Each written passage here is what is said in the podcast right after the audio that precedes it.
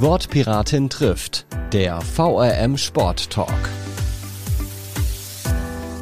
Und herzlich willkommen zu Wortpiratin trifft, der VRM Sport Talk. Mein Name ist Mara Pfeiffer, ich bin die Person hinter diesem Podcast und die heutige Folge ist die zweite im September. Dafür haben wir quasi unsere letzte Sommersportart des Jahres im Gepäck, wobei wir gleich hören werden, dass der Sport auch außerhalb des Sommers betrieben wird, aber da wird es ein bisschen schwieriger.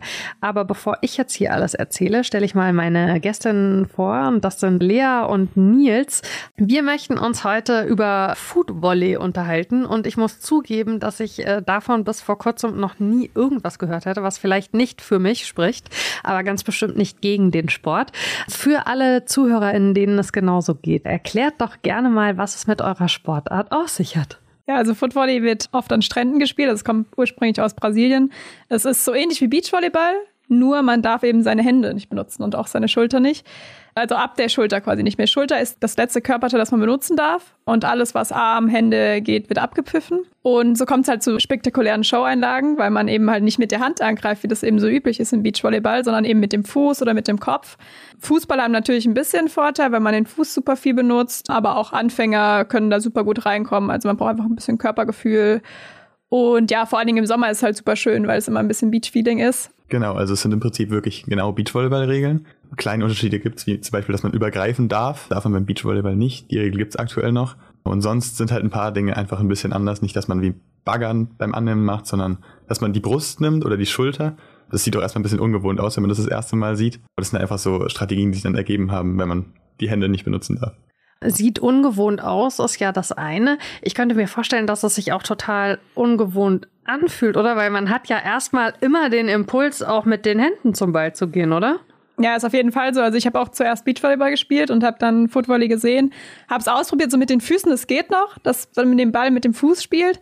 Aber man hat ja eigentlich die Tendenz, immer mit dem Oberkörper nach vorne zuerst zu gehen. Mhm. Und das muss man sich halt erstmal abgewöhnen, weil man braucht im Footvolley genau das andersrum. Also man muss immer zuerst die Schritte gehen und mit dem unteren Körper quasi hin oder halt mit der Schulter und alles funktioniert beim Footvolley eben aus den Beinen, was auch nochmal ganz anders ist. Also man kann eigentlich keine Technik ausführen, ohne dass man die Beine wirklich benutzt. Mhm. Also man muss immer super tief stehen und dann mehr, viel mehr Schritte machen als im Beachvolleyball. Man muss halt immer gut zum Ball spielen, dass man ihn auch gut spielen kann, weil man eben die Arme nicht hat und mit den Armen eben nicht mehr viel korrigieren kann. Ich glaube, das ist auch das, was am Anfang am längsten dauert. Also mit den Füßen, wenn man vorher Fußball gespielt hat, kriegt man das relativ schnell hin.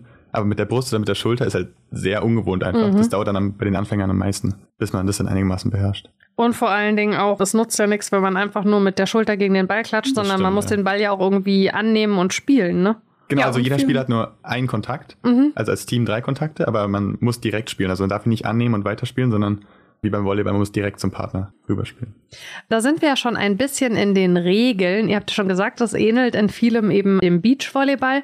Wenn wir jetzt erstmal auf die, ich sag mal, Ausrüstung schauen, also Ball, Größe des Platzes, Höhe der Netze, ist das identisch oder gibt es da Unterschiede? Ah, nee, das ist auch anders. Also die Männer spielen auf 220 Netzhöhe, die Frauen auf 210, also da ist das Netz auch noch mal tiefer. Mhm. Und äh, gut, die Fellgröße ist gleich, ist 8 mal 8 was noch anders ist, wir haben auch einen anderen Ball. Also ist auch von Mikasa, das ist ja der Ausrüster auch vom Beachvolleyball, aber es ist ein anderer Ball. Also es ist so eine Mischung aus Beachvolleyball und Fußball, würde ich mal behaupten. Mhm. Ist nicht ganz so fest, ist ein bisschen weicher, aber auch nicht so leicht wie ein Beachvolleyball. Also es ist so eine gute Mischung eigentlich aus Fußball und Beachvolleyball. Und wie viele Leute sind auf dem Feld, beziehungsweise wie kommt der Ball ins Feld? Das ist auch wie beim Beachvolleyball, mhm. also man spielt zwei gegen zwei. Der Ball kommt ins Feld durch einen Aufschlag mit dem Fuß. Also man baut sich einen Sandhügel hinter dem Feld, der dann so 20, 30 Zentimeter hoch ist, je nach Bedarf. Und dann spielt man mit der Innenseite praktisch den Ball übers Netz auf die andere Seite. Und warum baut man sich einen Hügel? Weil es sonst schwierig ist, aus dem Sand den direkt da irgendwie rüber zu spielen. Also man muss irgendwie eine Möglichkeit haben, unter den Ball so zu fahren. Und dann muss man einen Hügel bauen, sonst funktioniert das nicht so ganz. Und es gibt aber tatsächlich, wie auch beim Volleyball und beim Beachvolleyball, Männer, Frauen und Mixteams, oder? Genau, gibt's auch, ja. Die deutschen Rankings werden zum Beispiel dann in Frauen- und Männer-Rankings unterteilt. Also es ist getrennte Kategorien. Also es gibt Mixed-Turniere, aber es gibt jetzt kein Mixed-Ranking. Aber ich glaube, das ist auch wie beim Beachvolleyball. Ich glaube, da gibt es auch nicht wenn es dann auf internationalem Level ist. Also gibt es Turniere, aber da gibt es dann keine festen Rankings. Bin mir jetzt auch nicht ganz sicher. Das ist nicht so schlimm. Das können die Leute dann nachgoogeln, dann haben sie auch nach dem Podcast noch was zu tun. Wie seid ihr denn jeweils mal zu dem Sport gekommen? Du hast schon gesagt, du hast Beachvolleyball gespielt. Genau, bei mir ist eigentlich auch eine ganz witzige Story, weil bei uns in der Stadt, also da, wo wir herkommen, in Frankenthal, ist auch ein großer Footvolley-Standort. Da gab es eigentlich jedes Jahr so ein großes europäisches Turnier, das organisiert wurde. Dadurch, dass eben die Footvolley-Community noch relativ klein ist, kennt man eben auch die Leute, die man auf europäischen Turnieren kennenlernt, also Spanier, Israeli.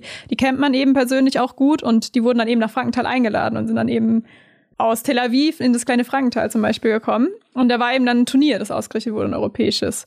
Äh, es war halt super viel Arbeit von dem Verein, der das da, der hat Sponsoren zusammengesucht und ich habe damals halt auf dem Markt gearbeitet und mein Chef war Sponsor.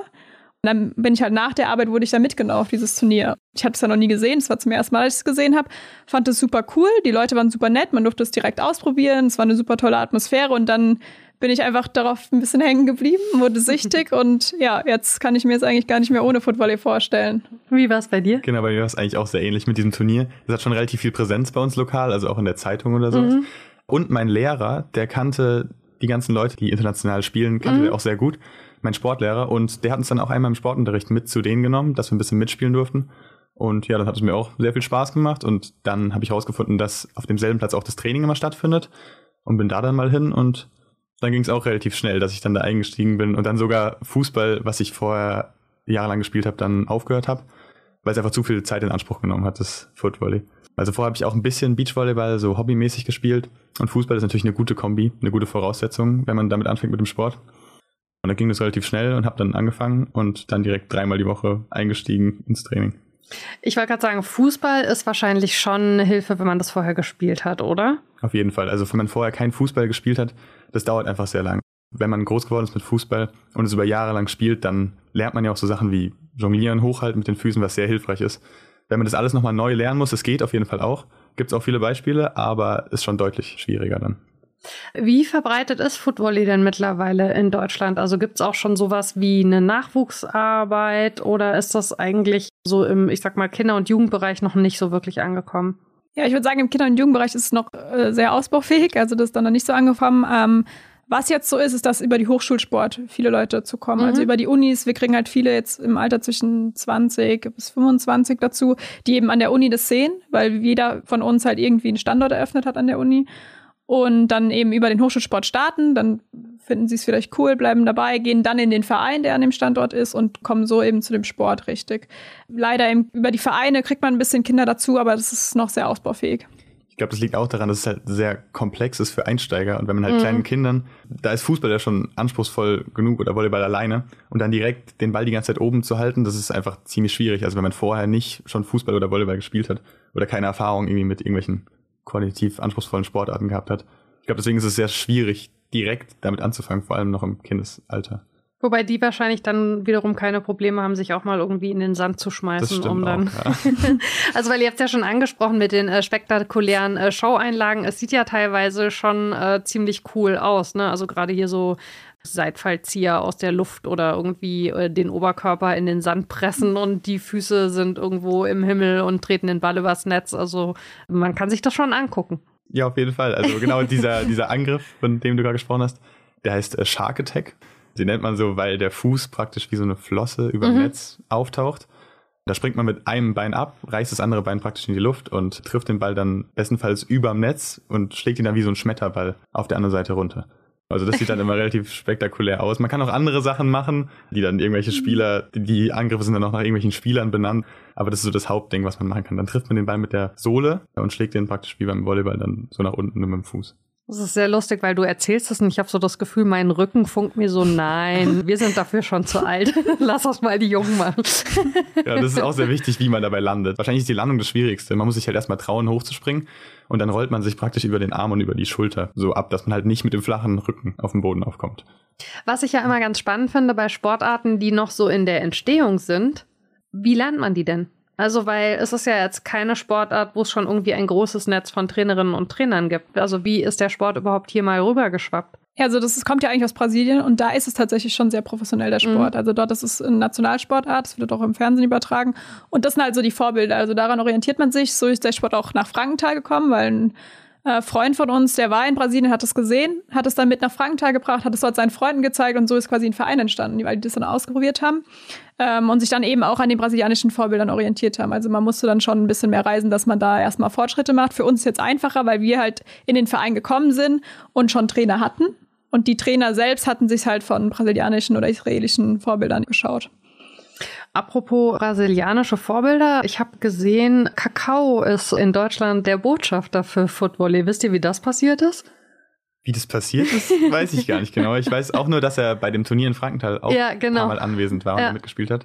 Ähm, Ja, die genaue Geschichte weiß ich auch nicht, ehrlich gesagt, aber Das ist so dieses, Das äh, ich habe die. Bilder auf der Homepage mir angeguckt und dachte, lustig, der eine sieht aus wie Kakao. Und dann war ich eben später auf der Homepage hier so vom Bundesverband und dann ist er da tatsächlich als Botschafter. aber das gibt's häufiger, dass irgendwelche Ja. Profisportler oder Ex-Profi-Fußballer ein bisschen den Sport bewerben oder Mhm. mitmachen sogar.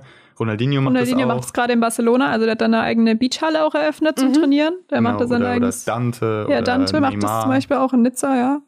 Neymar auch, ja. Also das, die machen, die finden den Sport auch cool und versuchen ihn auch ein bisschen zu verbreiten, weil er- damit da immer ein bisschen mehr Leute dazukommen und damit der Sport eben auch wachsen kann und sich entwickeln kann. Genau, so kann ich mir das vorstellen, dass es vielleicht Ja. passiert ist, dass er das ein bisschen unterstützen wollte. Was ich mir ja vorstellen könnte, was vielleicht ein bisschen schwierig ist, ist die Geschichte mit Feldern. Also ähm, es ist ja sowieso schon so, dass manchmal es so zwischen Sportarten so leichte gefühlte Rivalitäten gibt. Also ne, ich weiß, dass ähm, äh, es im Volleyball durchaus Strömungen gibt, wo Leute sagen, um Himmels Willen, jetzt bitte nicht alle zum Beachvolleyball abwandern.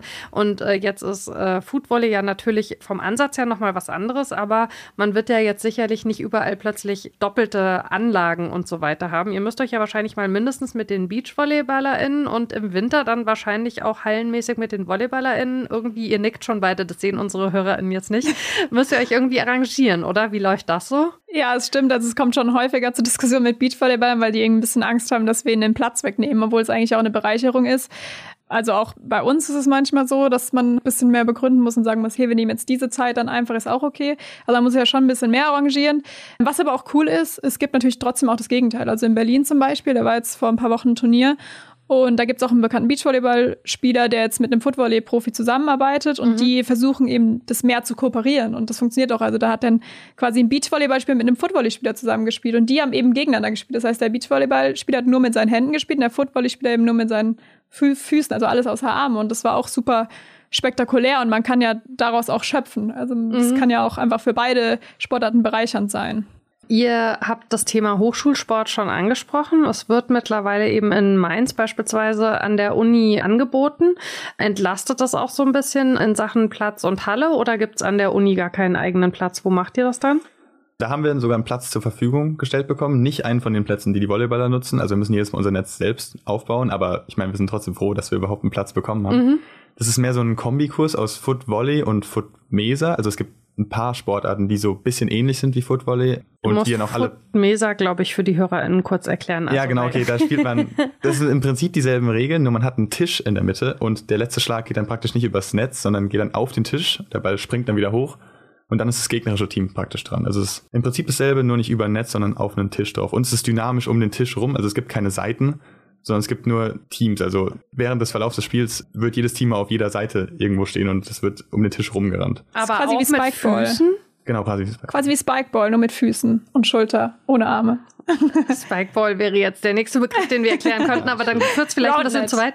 Aber ich finde es ja wirklich cool. Man nimmt einfach verschiedene Sportarten und man nimmt einen Topf und man schmeißt sie da rein und rührt rum und dann kippt man das in so Schälchen und da kommen so ganz unterschiedliche Sachen bei raus. Weil eigentlich dieses, wie heißt es noch gleich, nicht Footvolley, sondern Foot Mesa. Foot Mesa, genau. Das klingt ja fast so ein bisschen wie eine Kombination wiederum aus Fußball, Volleyball und Tischtennis, weil man plötzlich eben eine Platte hat. Die TischtennisspielerInnen würden sich jetzt vielleicht die Hände über den Kopf zusammenschlagen, wenn sie mich hören, aber ich denke halt bei Platte als erstes an Tischtennis oder ans Essen, aber es geht ja um Sport. Also, Genau, ich glaube, da probieren sich die Leute einfach durch, was für auch äh, für die Voraussetzung am gewissen Standorten dann am besten ist. Weil da braucht man zum Beispiel keinen Beachvolleyballplatz für. Da braucht man halt nur einen Tisch.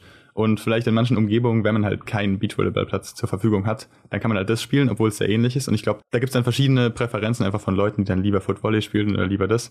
Und im Endeffekt kann man da auch relativ leicht zwischen den Sportarten wechseln. Also profitieren wir auch. Vor allem ist es sehr viel anfängerfreundlicher, Footmesa, und deswegen bieten wir das auch in unserem Hochschulsportkurs an, weil wir dann die Hoffnung haben, dass ein paar davon vielleicht auch rüberkommen zum Footvolley und somit der Einstieg ein bisschen erleichtert. mhm. Es gab jetzt zumindest über den Sommer auch mal so probeweise Kooperationen mit dem Mainzer Turnverein. Könnt ihr dazu was sagen? Ist schon klar, ob das weitergehen wird? Ja, also es äh, lief auf jeden Fall sehr gut. Also wir haben auf jeden Fall zwei Trainingszeiten jetzt gehabt über den Sommer und konnten auch immer auf zwei Plätze zugreifen. Also super gut. Äh, wir haben auch Leute dazu gewonnen. Da werden wir schon gut unterstützt. Und äh, jetzt ist auch, glaube ich, nächste Woche eine Sitzung nochmal. Winter ist für uns halt immer ein bisschen schwierig, weil wir müssen da eh eine Beachhalle, also wir brauchen eine Halle, wo Sand drin ist. Und ich glaube, der MTV hat eine normale Halle. Die haben wir aber auch über den Hochschulsport. Ich glaube, das werden wir nicht wahrnehmen. Aber vor allen Dingen für nächsten Sommer haben wir auf jeden Fall wieder auch die Möglichkeit, dass wir da trainieren können.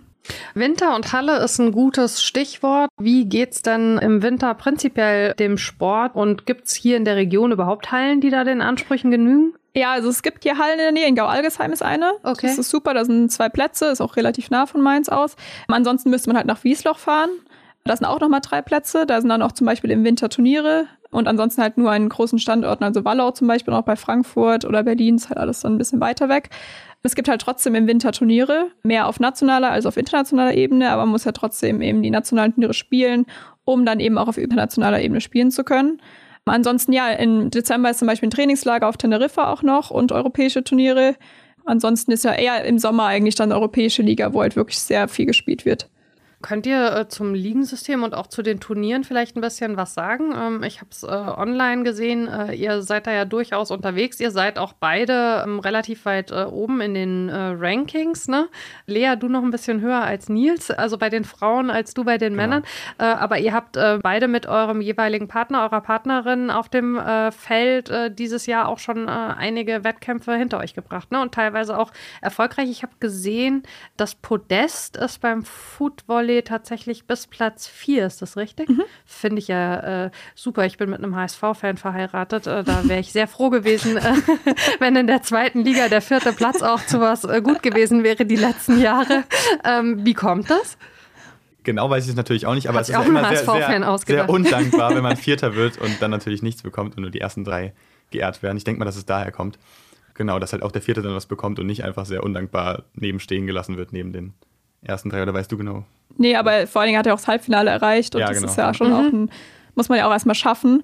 Ja, und prinzipiell gibt es eigentlich sechs Turniere im Jahr, also drei Sommer-Rankings und drei Winter-Rankings. Und man sammelt eben über die Saison Punkte. Und je nachdem, wie viele Punkte man dann eben gesagt hat, also wie viele Turniere man gewinnt, ist dann am Ende der Saison klar, wer jetzt Deutschland 1, 2 oder 3 ist und wer dann eben Vorrecht hat, die europäischen Turniere zu spielen, wenn die ausgeschrieben werden. Könnt ihr, also ihr habt ja schon gesagt, entstanden ist die Sportart in Brasilien, aber ich finde es schon, weil man, wenn man anfängt, sich einzulesen, fällt natürlich immer wieder der Begriff Trendsportart, aber was daran ja fast schon ein bisschen irreführend ist, ist, wie etabliert eben dieses ganze Wettkampfsystem ist. Ist das so super schnell gegangen oder wie lange wird Footvolley denn in Deutschland schon gespielt? Wisst ihr das? Also ich spiele es jetzt seit sechs Jahren. Ich glaube, insgesamt seit 2008 ist, spielt man das schon in Deutschland. Ist ja noch gar nicht so ist lange. Ist auch nicht so lange, aber es entwickelt sich in den Jahren auch echt schnell. Also auch das Niveau bei den Frauen ist jetzt schon stark gestiegen, seit ich angefangen habe. Als ich angefangen habe, da war das eigentlich noch so, dass nur Angabenspiele waren. Also es war schon schwierig, dass da irgendwie ein krasser Ballwechsel zustande kommt. Und wenn man es jetzt anschaut, sieht man halt, okay, es wird halt immer stärker und auch unter den Nationen wird es immer enger und spannender. Also da entwickelt sich der Sport auf jeden Fall in eine sehr gute Richtung. Ja, glaube ich auch vor allem im vorderen Bereich, sage ich mal, weil da gibt es ein paar Leute, die sehr verrückt nach Footvolley sind, die dann nichts anderes machen und die treiben halt den Sport dann sehr, sehr voran, also vor allem mhm. auf einem guten Niveau. Das nähert sich auch immer weiter an. Also es kommt ja aus Brasilien und in Brasilien ist es Nationalsport sehr professionell, was die da machen. Früher war es halt so, dass die Europäer mit Abstand keine Chance hatten. Mhm. Mittlerweile gibt es sogar mal Fälle, wo europäische Teams gegen brasilianische Teams gewinnen oder dass es sehr knapp ist, vor allem die aus Israel. Also die zählen zu uns beim europäischen Verband mit rein. Also das wird immer enger und bleibt auch hoffentlich so die Entwicklung. Und Brasilien und Israel habt ihr jetzt schon mehrfach angesprochen. Gibt es noch Länder, wo ihr sagen würdet, da hat es eine besonders schnelle Entwicklung gegangen? Nach denen schaut man immer, auch wenn man auf Wettkämpfen ist, da weiß man, wenn man gegen die spielt, die haben ein richtig gutes Niveau? Ja, vor allem auch Strandnationen, also Spanien, mhm. Italien sind auch super gut. Von Spanien haben wir uns auch jetzt quasi dieses System abgeschaut, nachdem wir unsere Rankings spielen. Also die haben schon länger bei den Männern dieses Gold, Silber, Bronze, diese Kategorien, damit mhm. man eben in seiner Kategorie erstmal sich misst und dann eben aufsteigen kann, wenn man eben seine Kategorie gewinnt. Nach diesem Modell wurde es quasi adaptiert in Deutschland. Das sind auf jeden Fall Nationen, gut, die können auch über den Winter auch viel trainieren. Ist ja logisch mhm. am Strand mit gutem Wetter, aber das sind auf jeden Fall Nationen, die vorne mitspielen auch. Und auf also weltweit dann auch noch Paraguay. Ja. Äh, Wenn man die noch dazu zählt, die sind auch noch sehr stark. Die haben auch eine leichte Abwandlung von dem Sport. Die müssen wir jetzt nicht nochmal erklären, denke ich. Die spielen so eine ähnliche Sportart, aber die sind auch sehr gut im Football. Also wenn die dabei sind, dann sind die auch immer Favoriten aufs Podium. Komm, jetzt will ich aber die Abwandlung auch wissen. Also die spielen nur mit, mit zwei Kontakten. Ähm, Ah, Die okay. spielen nicht dreimal hin und her wie beim Beachvolleyball, sondern nur zwei. Die spielen auch auf festerem Boden. Ja, Picky Volley. Picky Volley. Ich glaube, das war's auch schon mit den Ja, die spielen auf so ein bisschen Hartfeldboden, also so Hartplatzmäßig eher.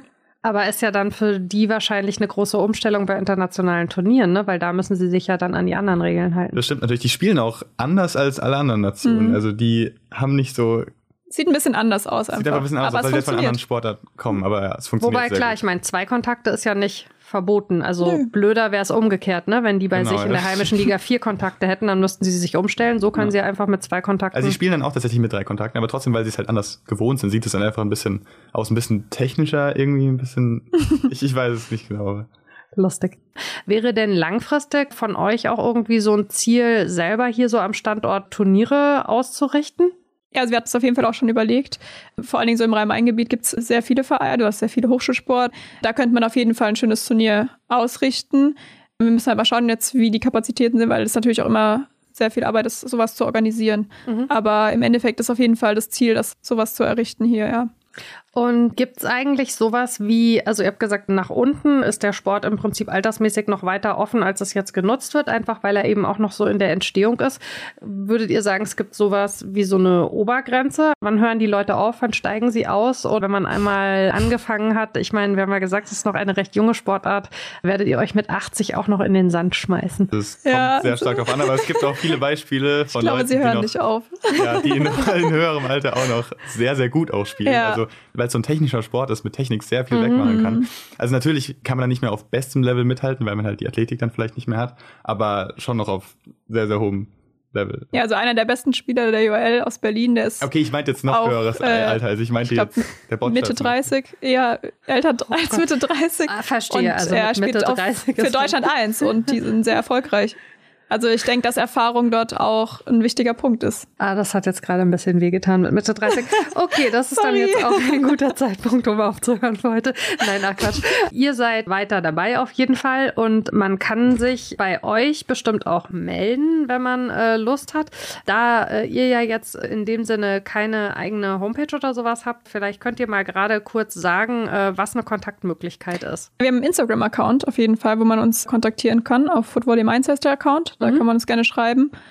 Und auch auf der Unisport-Seite kann man sich für unseren Kurs auch anmelden. Also das Und wenn man jetzt vielleicht nicht Fall. direkt aus Mainz kommt, auch bei Footvolley Germany, das ist dann einfach ein bisschen. Genau, da kann man auch die anderen Standorte sehen und da ist auch immer eine Kontaktmöglichkeit dabei. Sehr schön. Und den Link zum Hochschulsport und den zu Footvolley Germany und auch zu eurem Instagram-Account packen wir alles auch in die Shownotes, damit alle, die das jetzt gehört haben und sich denken, boah, da habe ich aber auch mal Lust drauf und ich bin noch unter 35 und kann mich noch in den Sand schmeißen, die können sich dann alle bei euch melden.